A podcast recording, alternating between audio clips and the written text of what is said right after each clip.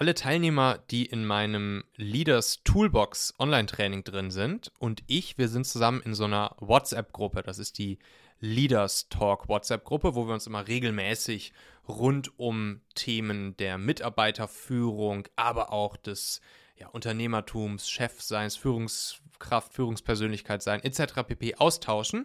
Und da ging es dann letztens mal um das Thema der Teamproduktivität und dem Aufsetzen klarer Prozesse innerhalb des Teams, um eben zum Beispiel auch die Qualität sicherzustellen und so weiter und so fort. Und in der Gruppe ist unter anderem auch Bernd Kopin, guter Kollege und Freund auch von mir, der sich sehr viel mit dem Thema Produktivität, Teamproduktivität, Tools rund um dieses Thema etc. beschäftigt. Und er ist mit seiner Firma Bridgeflow sowohl Partner von Microsoft als auch Partner von Asana. Und dann hat er für alle Teilnehmer in dieser Leaders Talk WhatsApp-Gruppe, hat er dann eine, eine kleine Live-Session veranstaltet, wo sich alle einwählen konnten, die wollten. Und dann hat er mal Microsoft Teams verglichen mit Asana. Also in welchen Use Cases, für welche Arten von Teams, für welche Arten von Teamkollaboration sich welches Tool besser eignet und was sozusagen die jeweiligen Features sind. Und das war so cool, dass ich euch das hier nicht vorenthalten möchte. Er hat jetzt hier nochmal eine kurze, knackige Zusammenfassungsfolge sozusagen rund um dieses Thema aufgenommen, um Microsoft Teams und Asana einmal für euch zu vergleichen. Das Ganze hier ist keine Werbefolge, also das hier ist jetzt nichts Gesponsertes oder Partnerschaft oder so. Ich äh, kriege hier nichts für, sondern ich finde es einfach ein spannendes Thema, was äh, ja, ich euch nicht vorenthalten möchte. Und deshalb Bühne frei für den guten Bernd. Microsoft Teams versus Asana. Wir haben jetzt nun fast eineinhalb Jahre Pandemie. Und wir haben alle gespürt oder spüren immer noch, dass es fundamentale Veränderungen in der Arbeitswelt gibt und gab. Zum Beispiel bei digitalen Tools zur Zusammenarbeit, wie zum Beispiel Microsoft Teams oder Asana, die sich teilweise als sehr, sehr starke Arbeitswerkzeuge mit großen Hoffnungen zur vor allem digitalen Kollaboration verbreitet haben. Und jetzt nach eineinhalb Jahren merken viele Unternehmen und merken auch wir in der Zusammenarbeit mit vielen unserer Kunden, dass nicht nur das Tool, sondern auch die richtige Strategie dahinter stimmen muss. Und diese hektische Implementation, die wir letztes Jahr im März, April, Mai gespürt haben, vor allem von Microsoft Teams, nicht immer die gewünschten Effekte hatte. Mein Name ist Bernd Kopien und ich bin Gründer und Geschäftsführer der Bridgelaw GmbH. Wir unterstützen Unternehmen dabei, digitale Kollaborationstools wie zum Beispiel Asana oder Microsoft Teams einzuführen und eben die digitale Kollaboration vor allem erst zu ermöglichen. Wir selbst sind seit über sieben Jahren intern E-Mail-los und waren schon immer frühe Verfechter vom digitalen Arbeiten und Remote Work. Und in dieser kurzen Podcast-Folge hier möchte ich euch unsere Erfahrungen aus den letzten 1,5 Jahren, 1,5 Jahren aufzeigen und einen genaueren Blick darauf werfen, wofür Microsoft Teams und auch Tools wie Asana eigentlich gut sind und für was man sie eigentlich auch nicht nutzen sollte. Vielleicht gehört ihr ja auch zu den Unternehmen, die im April oder Mai letzten Jahres hektisch nach einer Lösung gesucht haben und den Mitarbeitern damit das Arbeiten von zu Hause eigentlich ermöglichen wollten. Für viele Unternehmen war dann Microsoft Teams die logische Wahl, weil Microsoft sich auch sehr, sehr strategisch clever, muss man sagen, als sogenannten Collaboration Hub beworben hat. Und tatsächlich kommt Microsoft Teams auch mit vielen Vorteilen, die es bei vielen Unternehmen vorher noch gar nicht gab, wie zum Beispiel eine Ad-Hoc-Kommunikation über Chats oder Channels, die die E-Mails teilweise ersetzt haben, die intern. Es gibt eine nahtlose Integration mit den Dokumenten, die in SharePoint gespeichert sind und auch vielen anderen Microsoft 365 Produkten, worauf wir gleich noch eingehen werden. Und eine spielend leichte Videokonferenz mit intern, aber auch mit externen, was wiederum mit Outlook, dem Kalender verknüpft ist, äh, ist auch dabei, um nur ein paar Vorteile von Microsoft Teams zu, zu nennen. Und genau für diese Funktion ist Microsoft Teams auch richtig, richtig gut gebaut und hat vielen Unternehmen das Arbeiten von zu Hause erst ermöglicht. Ihr merkt aber, es gibt ein großes Aber.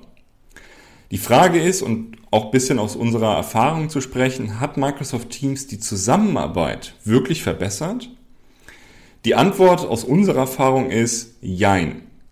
Die oben genannten Punkte sind klare Verbesserungen und auch tatsächlich Voraussetzungen für digitales Arbeiten. Warum aber und vor allem was fehlt hier? Die Antwort ist eigentlich relativ einfach. Es geht um Kommunikation. Microsoft hat aber den Claim Collaboration Hub versehen, genutzt für seine Produkte. Und wenn wir den Claim für Microsoft Teams umschreiben könnten, würden wir sagen Digital Communication Hub und nicht Collaboration Hub. Wieso? Collaboration ist viel, viel mehr als nur Kommunikation. Es geht auch um Arbeitsorganisation, Projekte, Ziele, Visionen, die man verknüpft mit der Kommunikation. Und genau das fehlt unserer Meinung nach zumindest gut ausgebaut in Microsoft Teams.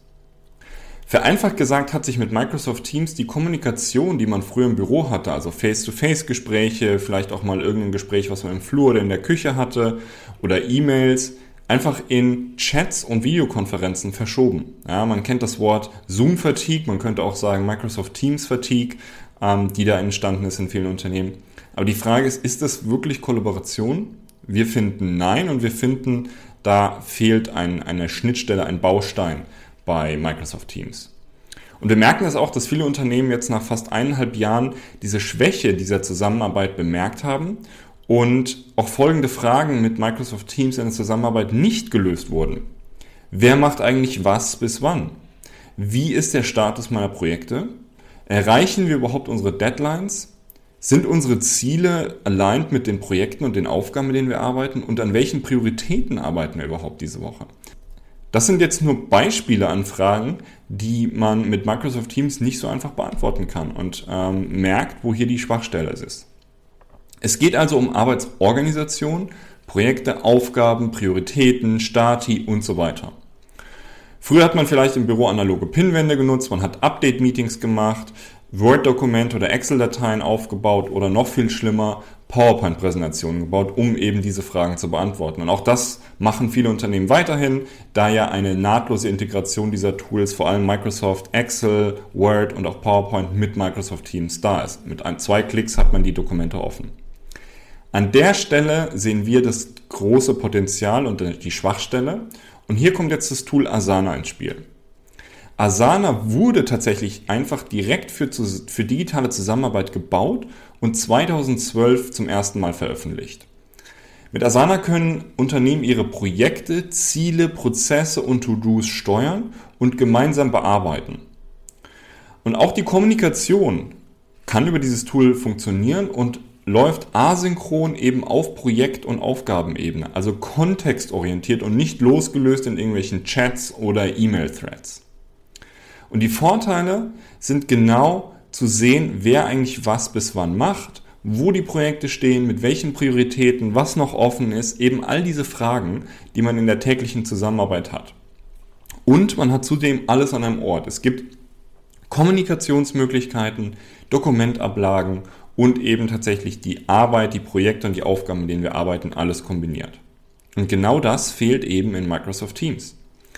Sie können in Asana auch Ihre strategische Arbeit, die Ziele, OKRs, Visionen mit der tatsächlichen Arbeit der sehr operativen Ebene verknüpfen. Was wir auch immer wieder sehen, ist, dass Unternehmen sehr, sehr schöne PowerPoints bauen, um die Quartalsziele am Anfang zu präsentieren alle nicken in dem Meeting, sagen, yo, läuft, äh, sind coole Ziele, arbeiten wir dran. Nur um dann wieder zurückzugehen zu ihren Excel-Listen, um nach drei Monaten, also am Quartalsende zu merken, oh, äh, ich hatte ja hier Ziele und drei von meinen fünf Projekten helfen gar nicht, die zu erreichen. Das ist auch eine Schwachstelle in diesen Tools, dass man quasi Ziele und die tatsächliche Arbeit nicht verknüpft, wo auch hier wiederum ein Tool wie Asana helfen kann, weil man Ziele und Arbeit verknüpft und jeden Tag sieht, diese konkrete Aufgabe, in der ich jetzt arbeite, hilft, dieses Ziel zu erreichen und das hilft wiederum, unsere Mission oder unsere Vision des Unternehmens so und so zu erreichen.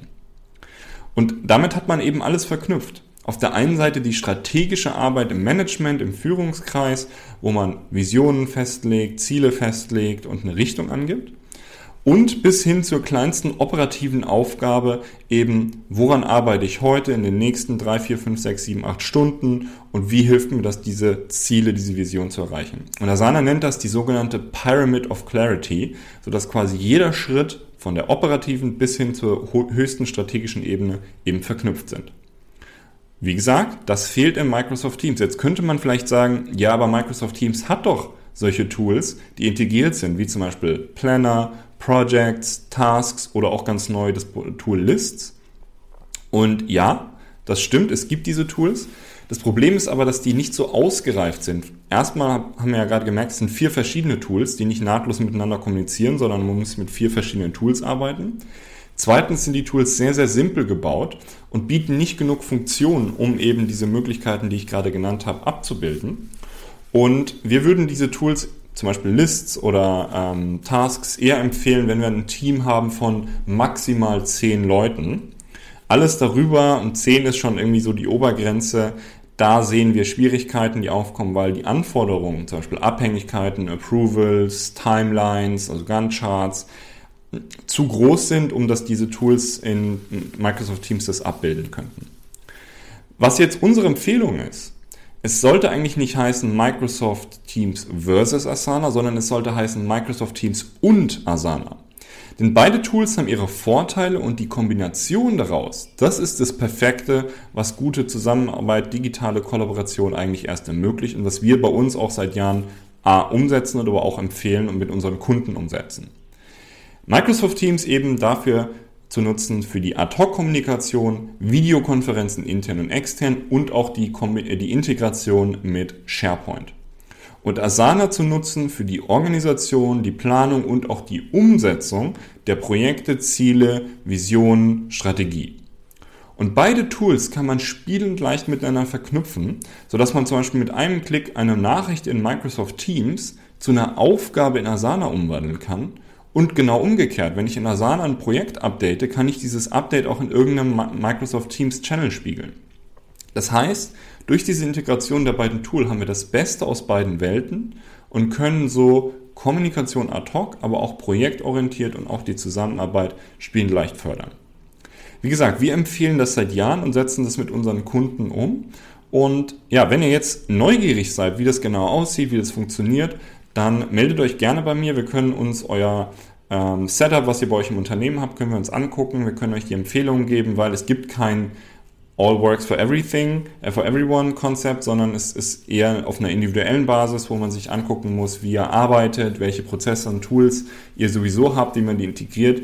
Aber es gibt Grundregeln und Bausteine, die man auf jeden Fall anmelden, anwenden sollte. Also meldet euch gerne bei mir. Meine E-Mail-Adresse ist bernd kopien at bridgeflow.com und wir können gerne ein Telefonat ausmachen, wenn ihr Interesse habt, Microsoft Teams und Asana für die beste Arbeitsorganisation zu nutzen.